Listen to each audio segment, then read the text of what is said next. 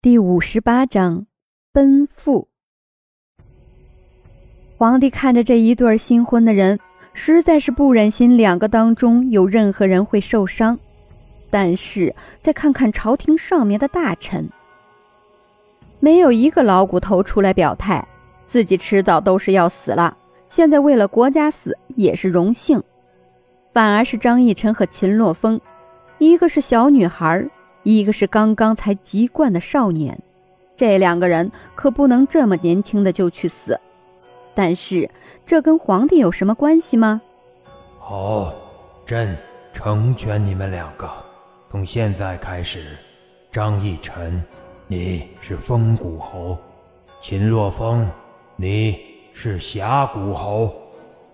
两个人可是为了国家冒生死大险，这是值得鼓励的事情。而且两个人现在还很年轻，不给他们一点好处，外面会不会说他这个皇帝不好？张逸琛和秦洛风两个人牵着手，跪在了皇帝面前，谢主隆恩。又是一天的清晨，张逸琛和秦洛风两个人准备好了所有的东西，驾着马车向着蛮荒之地出发了。两个人坐在一起。张逸晨靠在秦洛风的肩膀上面，闭目养神，怀中抱着一架古筝。这是张逸晨要用到的东西。张逸晨并不是很精通，但是工商绝志语还是知道的。一路颠簸两天的时间，张逸晨和秦洛风就来到了前线。因为四周都是蛮荒的士兵，张逸晨和秦洛风两个人是钻洞进城的。在城墙一个不知名的地方，一个很大的洞，一个偏将接待了张逸晨和秦洛风。坐在营帐当中，两个人一时间无言，就这样静坐，直到将军的到来。这个人应该就是李千言的爹爹李旺生。将军，张逸晨起身向李旺生行了一个礼，李旺生点点头，招呼张逸晨坐了下来。李旺生身穿一件黑色的铠甲，长长的黑色胡须垂到了胸前，眼神苍茫。将军，这个计划是这样的。张逸晨将计划说出来，李旺生顺了顺胡须，这个计划还是可行的。虽说要是不成功，整个军团都有死掉的可能，但总比现在被动的局面相比之下要好得多。说做就做，今天晚上李旺生就安排人躲藏起来，躲到最后还剩下一百多人。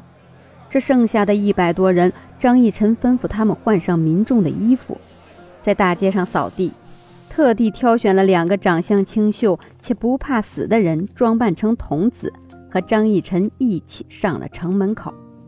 坐在城门口，两个童子点上了檀香，之后静静的等待。总算是等到了蛮荒的千军万马，领头的是一名白衫女子。那人看着城门上面的张逸晨，胯下的马脚步慢了慢。张逸晨伸出纤纤玉手，轻轻地撩拨着琴弦，闭上眼睛，脸上露出享受的神情。那人看着张逸晨，小声地对旁边的将士问道：“这人是在做什么？”大难临头，大敌当前，张逸晨竟然会在城门口弹琴，这是怎么回事？那人摇摇头，他从来没有见过这么奇葩的人，竟然会在千军万马面前弹琴。正当两个人疑惑的时候，隐藏在暗处的秦洛风做了一个手势，城门大开，几个民夫拿着扫帚在城门口扫起了落叶。神情没有任何惧怕的样子，反而是有说有笑。女子细细听着张逸晨弹奏的是什么曲子，只听是《高山流水》。这高山流水本来也就没有什么很浓烈的情感，不像是秦王破阵。这城门大开不说，城门口还有张逸晨在弹琴，脸上的神情怡然自得。本来城中就有二十五万的将士，现在城门打开，难道说不就是让他们进去吗？请君入瓮，这白衣女子一想到这件事情，心里有点慌了，里面一定有埋伏，而且张逸晨就是一个柔弱的小女孩，她出现在城门口就是要让他们掉以轻心，说不定里面有很多的人正在等着他们。张逸晨在城门口弹着古筝，手指在发抖，细细的汗珠从张逸晨的额头流了下来。明明是清风拂面，但是张逸晨很紧张，脸上的笑容甚至都有一点的僵硬了。不行，得换下一首曲子。要是弹高山流水的话，张逸晨一定会被这个曲风吓死的。不是别人吓到张逸晨，是张逸晨自己吓到了自己。高山流水的声音停了下来，只见白衣女子看向了张逸晨，眉头紧锁。张逸晨脸上露出一个笑容，深呼吸一下，手指弹着琴弦的力度加大，高山流水硬生生的变成了剑气魂脱。原本平静柔和的曲风突然变得这么的粗犷有力，这肯定有埋伏。看到张逸晨脸上那不知名的笑容，白衣女子更慌了，马上调转马头，有埋伏，撤，快撤！几乎是落荒而逃，率领的一众大军就这样绝尘而去。当他们消失在张逸晨的视线当中的时候，张逸晨马上传令下去。不过是一炷香的时间，整个城中的士兵全部都集合从门口倾泻而出。张逸晨和秦洛风坐在同一匹马上，混在士兵当中。二十五万将士毫无征兆的就从城门口出来了。当白衣女子反应过来的时候，二十五万将士已经走了二十四万了。他这才想起张逸晨这个计谋有好多的漏洞。不好，我们中计了，赶快回去！翻身上马，白衣女子还没等到将士们集合，直奔城门口。城门依旧大开，只不过门口的一堆马蹄印让他差一点就要疯了。那女子。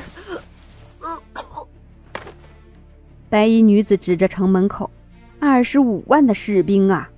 本来今天白衣女子能赢的，但是她却多疑，就这样错过了良机。一时间气火攻心，白衣女子一口鲜血吐在了泥土上面，眼前一黑，倒在了地上。这个人到底是谁？怎么会有这样的计策？等到白衣女子起身的时候。她的属下也已经打听到了张逸晨的身份，张逸晨，天越国将军府的嫡女，这样的身份并不可怕，但是他的想法真的太吓人了。四周的马蹄声哒哒哒的，张逸晨在秦洛风的怀中，向着自己的国家奔赴回去。驾！富有磁性的声音吸引着张逸晨飞远了的注意力。张逸晨看着这一列大军向着天越国的方向策马奔腾，内心是很高兴的。天越国的二十五万将士全部都出来了，没有一个人受伤，因为张逸晨他们毫发无损，从敌国的死城当中逃了出来。张逸晨就是他们的救星，要不是有张逸晨这么奇妙的想法。他们绝对会死在城中，而张逸晨要感谢的是诸葛亮。若不是丞相有如此妙计，张逸晨不会有如此的成就，这么多的人也不会这么轻松的逃了出来。等到张逸晨回国了，一定要好好的祭拜诸葛亮。